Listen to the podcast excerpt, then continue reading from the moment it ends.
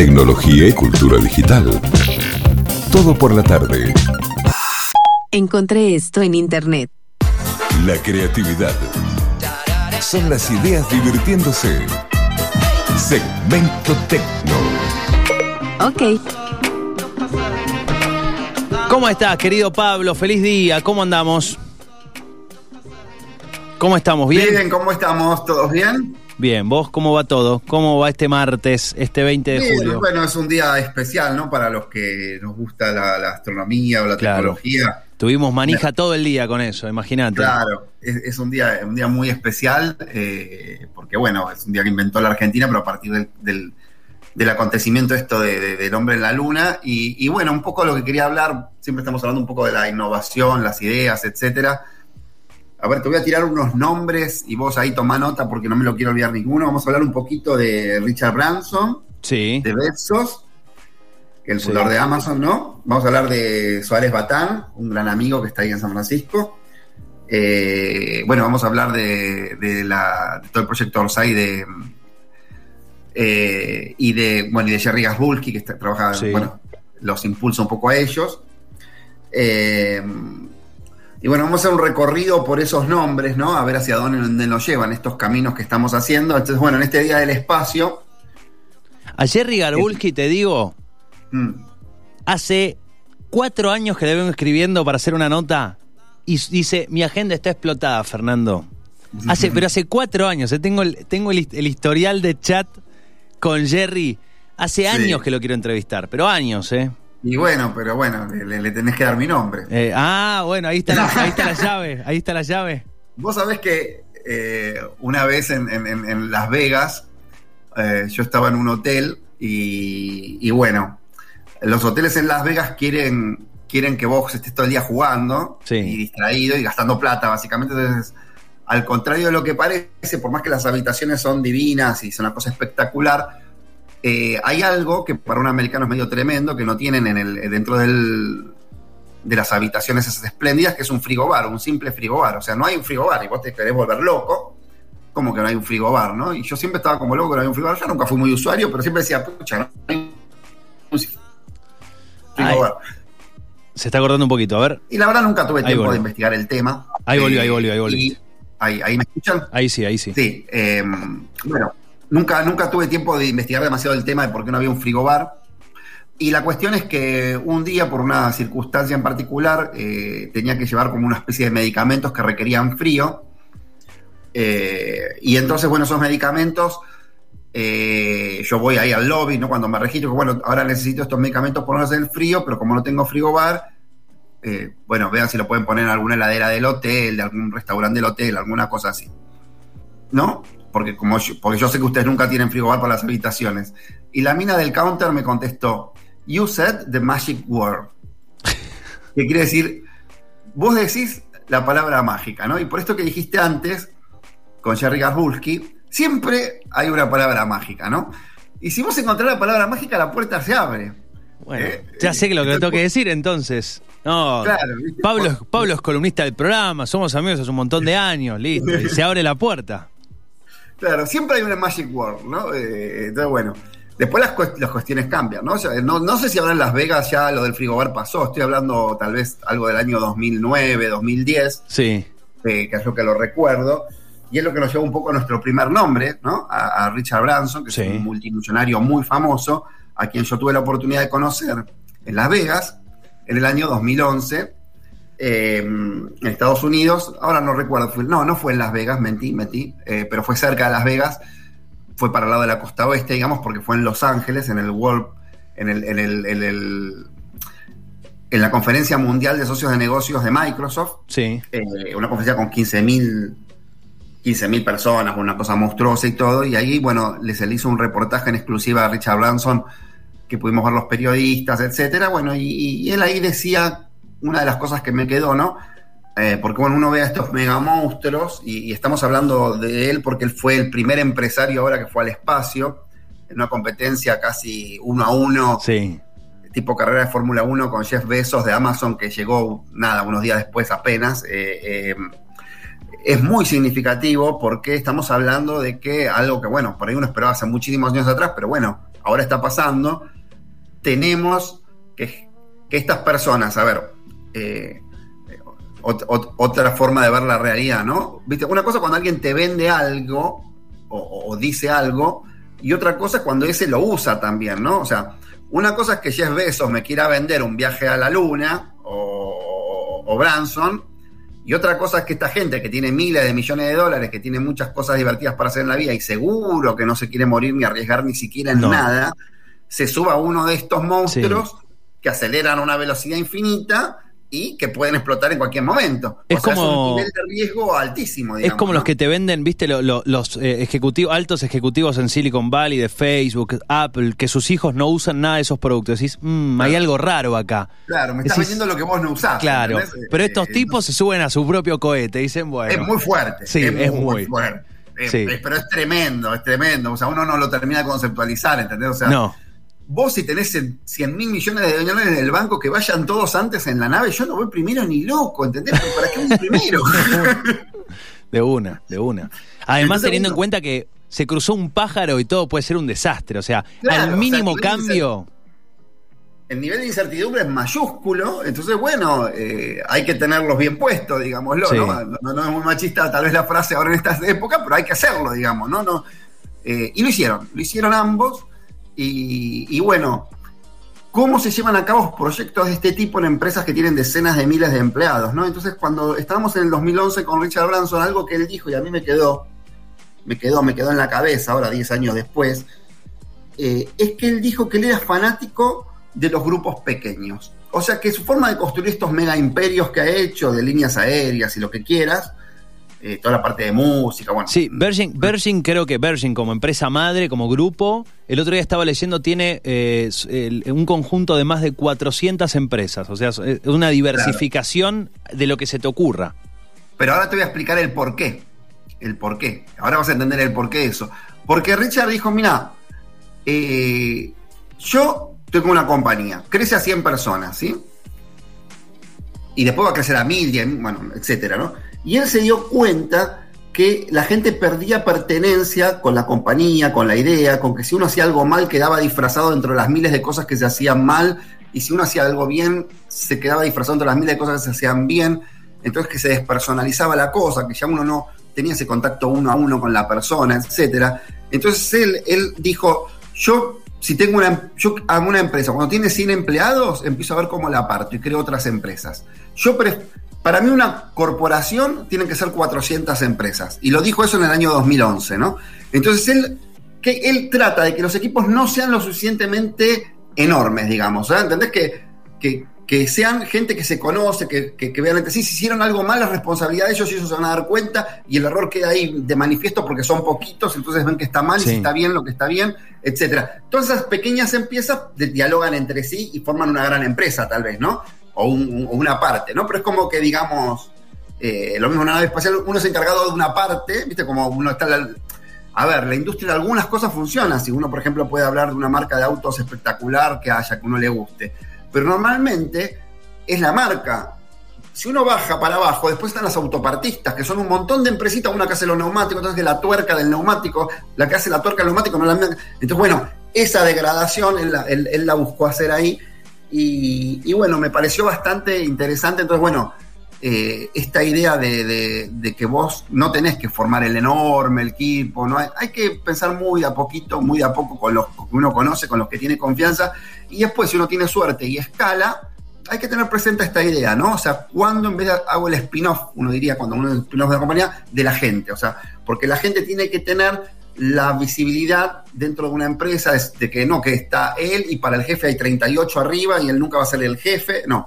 Eh, de hecho, en el mundo nuevo esto ya no gusta mucho, se requiere que todo sea más horizontal. Bueno, una forma de que todo sea horizontal es partirlo en, los pedazos estos pequeños, digamos, ¿no? Eh, bueno, y así estas, estas dos personas llegaron a- a ahora fomentar estos viajes espaciales, eh, que la verdad para mí es, es el inicio de una era porque, eh, digamos, eh, la- la- lo, lo que es espacial era algo militar, de los estados, o sea, la iniciativa privada y que uno pueda ir mm, estaba lejos. Sí. A partir de ahora sí se abre esa era porque arriesgaron el pellejo ellos mismos, digamos. Y, y bueno, así que bueno, me pareció ese, ese, primer tránsito, ¿no? De que bueno, sí, es un sueño grande, una de las maneras de hacerlo será la de Amazon, otra manera de hacerlo es la de, la de, la de Branson, que son eh, distintas en algunas cosas de management de las personas, por ejemplo, en este tema que, estoy hablando, ¿no? Eh, en ese año, en el año 2011, fue cuando que hablé con Branson, en el año 2012, eh, yo estuve con Jerry Garbulski, que ahí fue cuando yo empecé a estar con él más en el día a día, lo conocí unos años antes. Eh, y bueno, ahí fue cuando conocí a, a, un muchacho loco que quería hacer una, una, idea nueva, que él lo que se le ocurrió era hacer como una especie eh, de la pizarra esta corporativa, que uno, digamos, en la pizarra corporativa pone las ideas, viste, hay una mesa grande y bueno, y bla, bla, y uno y uno ahí comparte las ideas. Bueno, a él se le ocurrió esa, esa eh, ¿cómo se llama? Esa, esa, esa muralla, llevarla a internet y que sea compartible en tiempo real y que uno tenga como un montón de tecnologías alrededor para poder compartir, hacer este brainstorming de ideas más fácil sí. y poder compartirlo y que varios usuarios hayan. Y bueno, le fue bastante bien, porque yo ya sé por dónde vas. Claro, pero cuando yo lo vi, eh, cuando yo lo vi no fue tan así así, ¿no? Porque él, eh, entonces él dijo, bueno, me acuerdo que usó una frase que usan también los emprendedores que es, eh, eat your... Ah, y se nos está cortando un poquito, Pablo. A ver. Ah, bueno. Entonces... Ahí está, ahí volviste, ahí volviste. Eh, bueno, eh, esta frase... Ah, y se nos está cortando, Pablo, a ver si... Si podemos mejorar. A ver, Wi-Fi, Wi-Fi. No, se, si algo así se nos corta un poquito. Come tu propio... A ver. Ahí volviste, ahí volviste. A ver. Quedaste en mural. Bueno, no dijiste mural, lo dije yo eso, pero quedaste ahí en el mural este de poder llevar el mural. A ver, ¿estás ahí o no? Se cortó. Ahí volví con otro Wi-Fi. ¿Ahí se escucha? Ahí está, ahora sí. Nos cambiamos. Muy bien. Dejamos una marca de, y de... pasamos a otra marca. No, no vamos a dar las marcas. No, no, está bien. Decías, eh, conociste a alguien eh, que quería llevar esa pizarra a algo digital. Algo digital, ¿no? Hablo del año 2012, tipo marzo del 2012. Y, y, bueno, eh, cada uno, esto era en el mundo de las ideas, donde la idea como justamente que cada persona si tiene una idea la desarrolla, la aprenda a comunicar y lo dé tipo en una charla TED, bueno, era un proceso muy lindo, bueno, nosotros inauguramos eso, después siguió hasta el día de hoy, o sea que duró muchísimos años, eh, y, y, bueno, y Mariano, eh, usando esta frase que decía, que no sé si se había cortado con lo de sí. eat your own food, que es come tu propia comida, es, bueno, fenómeno. Usa lo que vos decís que querés vender, lo que hablábamos antes, ¿no? Entonces él presentó su idea usando el mural. Y la verdad que el mural andaba para atrás, era un desastre, bueno, no andaba bien. O sea, todavía le faltaba un montón de desarrollo. Se entendía un poco la idea, pero no, no tenía bien el diseño, algunas cosas no funcionaban. Él mismo se enojaba eh, eh, presentando la idea de las cosas que estaban mal técnicamente, que las iba descubriendo al mismo momento que estaba contando la idea de lo que quería hacer, que era eso mismo, era algo medio, medio de metalenguaje, ¿no? Porque era hablar sobre algo que se estaba haciendo. Eh, pero bueno, él, él tomó la decisión vio que esa idea para él era buena. Él, él venía de hacer idea.me, que, que, es lo de la versión en argentino, digámosle, después para Latinoamérica de Kickstarter, que es otra cosa que hemos contado muchas veces. Sí. Que es esta idea de, de, de, de, de fondearte, ¿no? O sea, eh, poner algo que a vos te guste y ver si la gente te da plata para hacerlo. Eh, bueno, eso más o menos ya caminaba solo en esa época y, y, y bueno, y se fue a San Francisco. Se fue a San Francisco a buscarla, ¿no? A pelearla. Y la verdad, la idea era buena. El mercado tenía un mercado potencial enorme, ¿no? Ahora vos fijate lo que pasó. Eh, dura, tuvieron por quebrar innumerable cantidad de veces en 10 años, ¿no? Innumerable o 9 años, in, innumerable cantidad de veces. Es como que yo siempre sentí que la idea era buena, que era fácil de usar, que estaba perfecto, que, que, estaba, pero es como que de alguna manera no traccionaba el mercado, ¿no? O sea, el mercado no lograba eh, usarla la idea. La necesitaba el mercado, no era que no la necesitaba, porque a veces uno hace cosas que el otro no necesita. El mercado necesitaba la idea.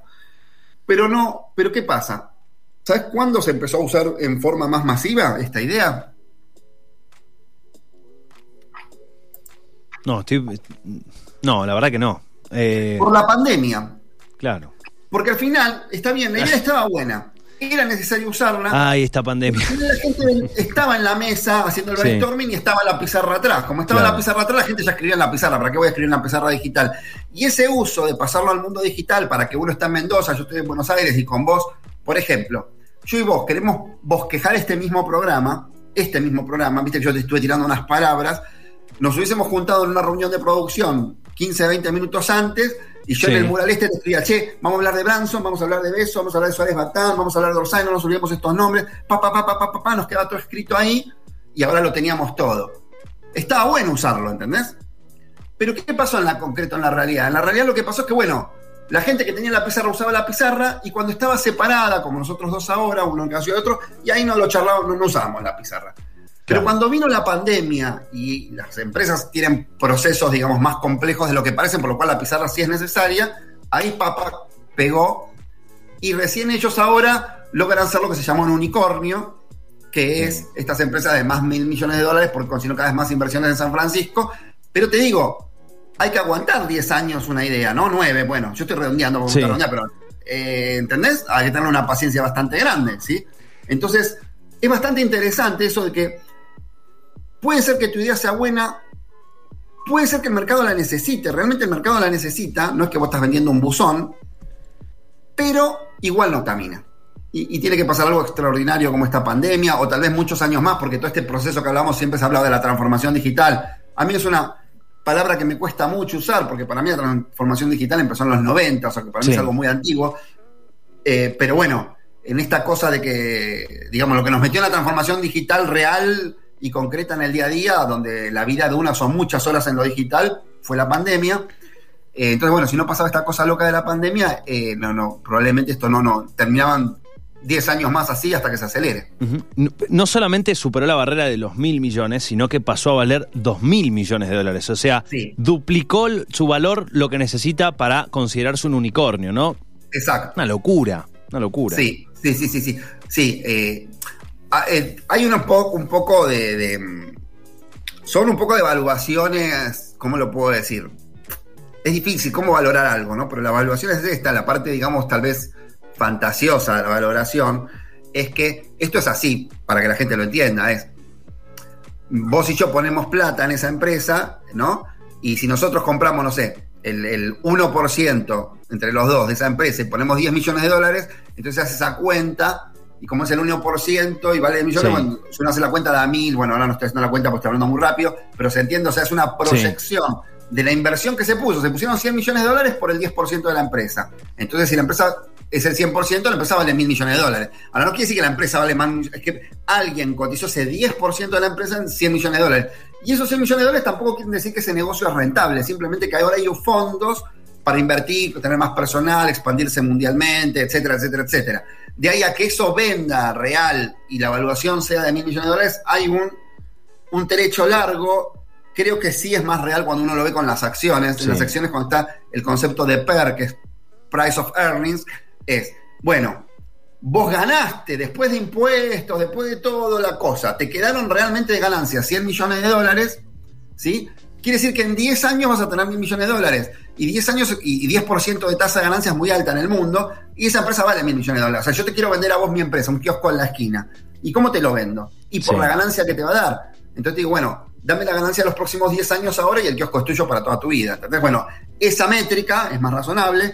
No es la de las startups. La de las startups es una métrica, por eso digo, la gente un poco lo, lo- lo dimensione, ¿no? No es que están vendiendo y tienen de ganancia 100 millones de dólares al año, es que les entró determinada cantidad de plata. Pero lo que sí tienen, lo que sí tienen, para que ver los dos costados del mostrador, es que cuando alguien te pone 100 millones de dólares, 50 millones de dólares o ese nivel, es que ya tu producto no es el que yo estoy contando del 2011, 2012, ¿no? No es aquel producto que yo conté que no funcionaba, que estaba bueno, pero no andaba. Cuando ya te ponen ese nivel de dinero, es porque el producto existe en el mercado Sí. y alguien lo compra. O sea, dos cosas, existe y lo compran, tenés clientes. Tendrás 10 clientes, 20, 50. Ellos tienen de clientes a IBM, a empresas de primer nivel, ¿no? Que tienen, a- o sea, ya ese nivel de inversión ahí porque vos ya demostraste el caso de uso real, la venta, el proceso de negocio, modelo de suscripción, etcétera, como se haga, y no tenés un cliente loco, ya tenés una cantidad de clientes.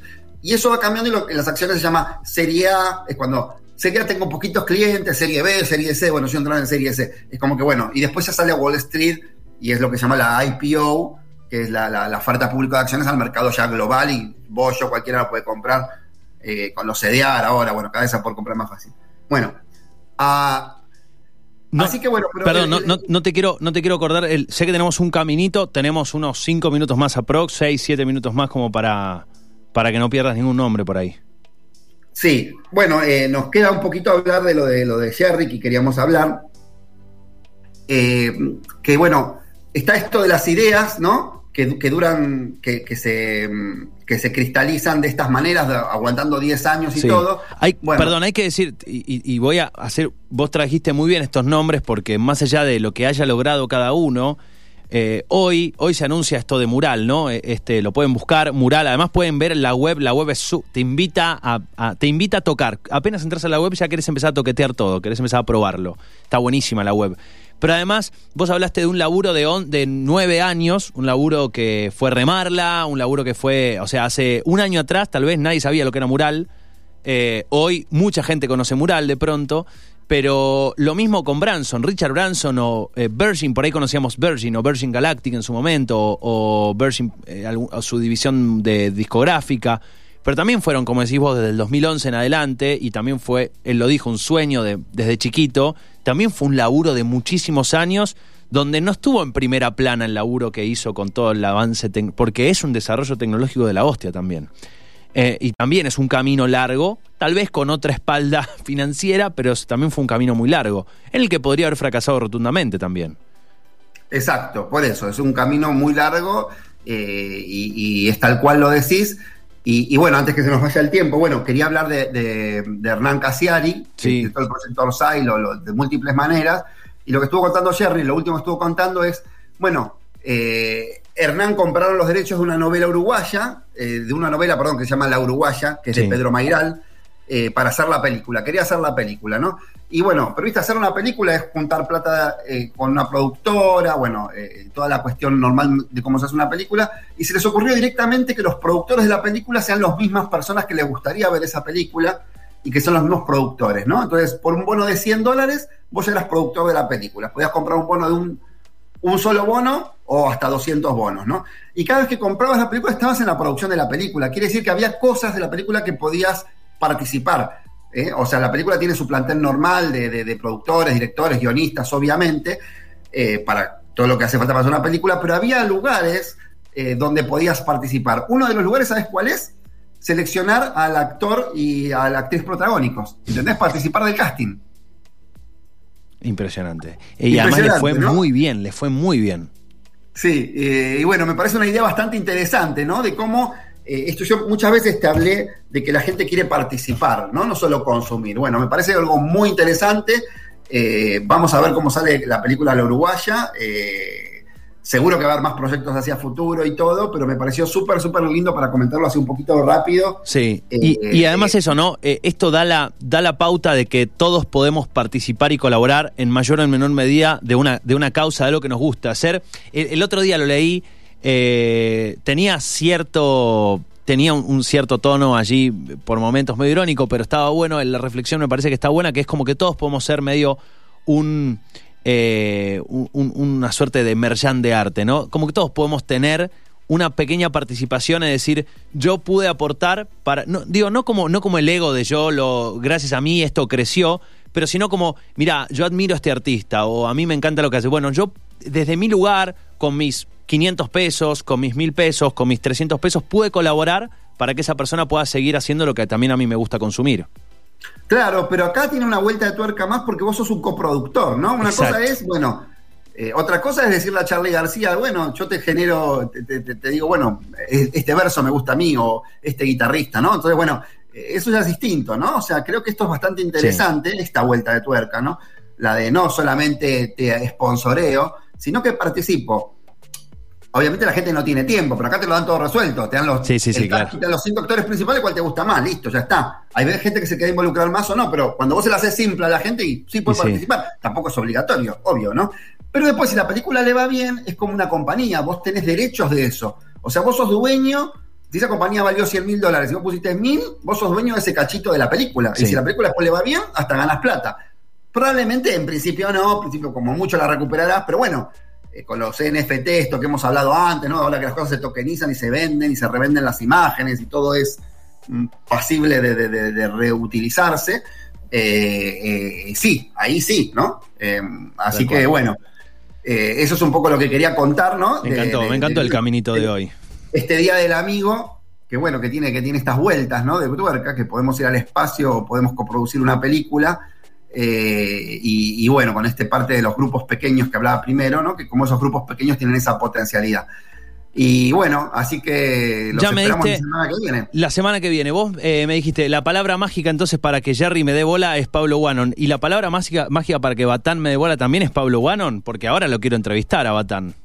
Y a Batán no tengo, de Jerry lo tengo al WhatsApp, pero de Batán lo perdí cuando se fue a San Francisco. Pero bueno, pero Bueno, seguro. Yo ya le escribí, ya le escribí por Twitter a ver si me da bolilla. Y Sí, si no, me bueno, parece muy vemos. bien. Él es muy activo. Bueno, él, él ha ayudado mucho en Twitter, mucho en Twitter a la comunidad de emprendedores, porque es alguien que ha sido bastante generoso y ha compartido muchas, eh, viste, cuando te tienen que dar la precisa, o sea, andaba con tal fondo de inversión, o, o está tal concurso, o hay tal cosa. Sí.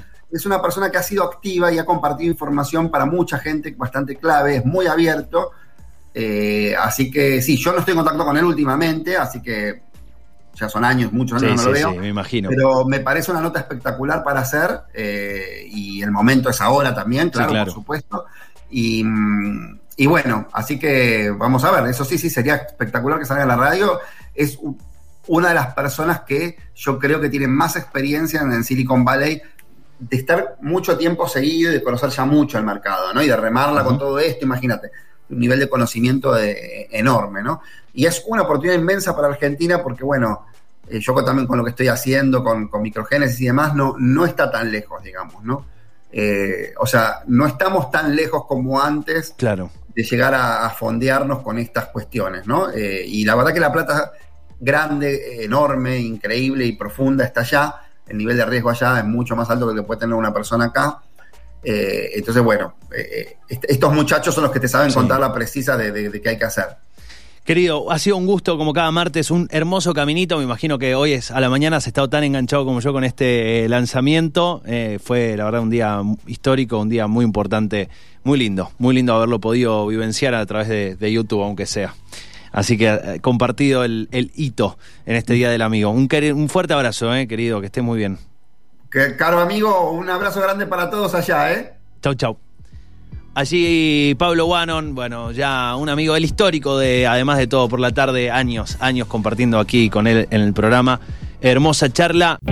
Tecnología y cultura digital. Todo por la tarde.